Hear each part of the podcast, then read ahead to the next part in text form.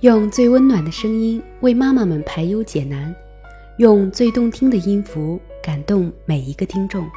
各位朋友们，大家好，我是主播泥巴，欢迎聆听妈妈 FM，更懂生活，更懂生活，更懂爱，更懂爱。那到底要不要让孩子看电视？每一个家长呢，可能都有自己的想法。那今天呢，我们就为大家分享一篇来自家长必读的一篇文章。我们来看一看作者的观点是什么样的。目前呢，所有的科学言论都指出，看电视有损孩子的视力，而且呢，会扼杀孩子的想象力。于是啊，家长们就严格把控电视，还有其他的一些电子产品，让孩子远离这些禁忌品。可残酷的现实却告诉我们，让孩子彻底不接触电子产品是不可能的。我们能保证孩子在家不看，但是呢，不能保证孩子在幼儿园不会看，在小朋友的家里不会看，在商场的游乐场里不会看。既然孩子躲不掉电子产品，难道我们就要听之任之吗？当然不会。其实大家所说的电子产品对孩子产生的恶劣影响是有一个大前提的。那就是过度沉迷于电子产品中，所以呢，要不要阻止孩子看电视、玩电子产品，重要的就是要把握好一个度。记得我的孩子两岁左右的时候，就已经会玩 iPad 上面的各种游戏了。一开始呀，我为了哄他，就看着他玩一会儿。可是呢，发展到后来啊，我不让他玩，他就特别的烦躁，甚至大哭大闹。只要一看到 iPad，他的两只眼睛啊，就像会放光一样，小手呀，立马紧紧的攥住，对着屏幕啊，就是乱点一通，哪怕屏幕还是黑的。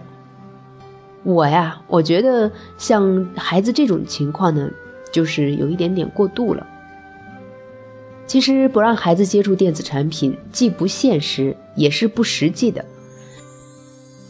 在我发现我的孩子有点过于沉迷于 iPad 的情况以后，我就全面禁止了他玩电子产品。直到他上了幼儿园以后，我的想法就慢慢的改变了。孩子刚刚上幼儿园那一会儿啊，每天都嚷着不要去上学。从幼儿园回来以后，也是一副无精打采的样子。我还以为孩子不太适应，就没当回事。后来呀，都过了一个月了，他每天还是不愿意上学。后来我就问他原因，他向我说了实话，原来啊是园里的小朋友嫌他什么都不知道，不愿意跟他一起玩。对于一个小孩来说，还有什么是比没有小伙伴一起玩耍更悲哀的呢？跟孩子深聊了之后，我才知道，当幼儿园的小朋友们围在一起讨论倒霉熊有多倒霉，爱探险的朵拉是怎样一次又一次探险的时候，我的孩子居然一句话也插不上。渐渐的，其他孩子就疏远了我的孩子，玩什么都不带他一起。了解了原因之后，我当时就真的很后悔当初的一些决定。我阻止孩子看电视，接触一切电子产品，却也阻止了孩子与外界交流的信息源。孩子肯定没有自制力，所以才要家长引导。那想想自己小时候就能理解，孩子现在为什么这么爱看动画片了。动画片对于孩子来说，可是比零食还要重要的存在。你越不让孩子看，他就越想看。就好像我们小时候会透过门缝偷偷的看，或者竖起耳朵偷偷的听一样。越被禁止的东西，孩子就会越发的好奇，越发的就是有兴趣。所以，当孩子看电视太久了，家长上去就关掉电视机，肯定会惹怒孩子。不妨采取吸引注意力的这样的方法，用孩子平时最爱玩的玩具和游戏去吸引他，帮助孩子将思维意识从电视中拉出来。那另外呢，对于电视节目和网络信息，孩子根本就没有辨别好坏的能力，所以由家长事先为孩子挑选出优质节目很重要。往往是家长的选择决定了孩子的品味。定好规矩，孩子。比你更信守承诺。孩子之所以沉迷于电视，是因为他们大多不懂得收敛，不知道好坏，没有规矩。而如果家长为他们规定好看电视、玩游戏的时间、次数等等，孩子就更省心了。因为再也不用他们自己操心怎样平衡看电视、写作业的时间问题了。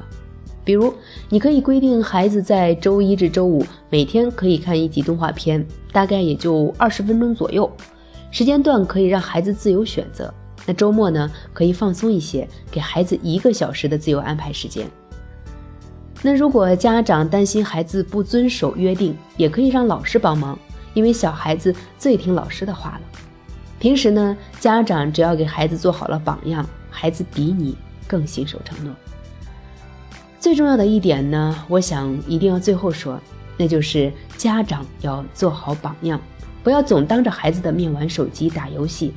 孩子一开始呢是不知道游戏有那么好玩的，是你开发了孩子对于电子产品的这样一种好奇心。所以呢，不要让手机成为孩子的竞争对手，多多的去陪伴孩子，才是阻止孩子看电视的最好办法。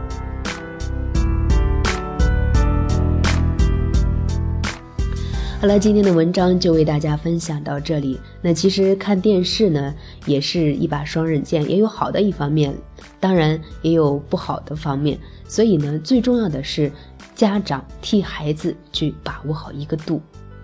好的，那今天的节目就到这里结束了，感谢各位收听妈妈 FM，欢迎关注我们的微信公众号妈妈 FM，或者呢，在各大电子市场下载妈妈 FM APP 收听我们其他的节目。我是主播泥巴，那我们下期再会。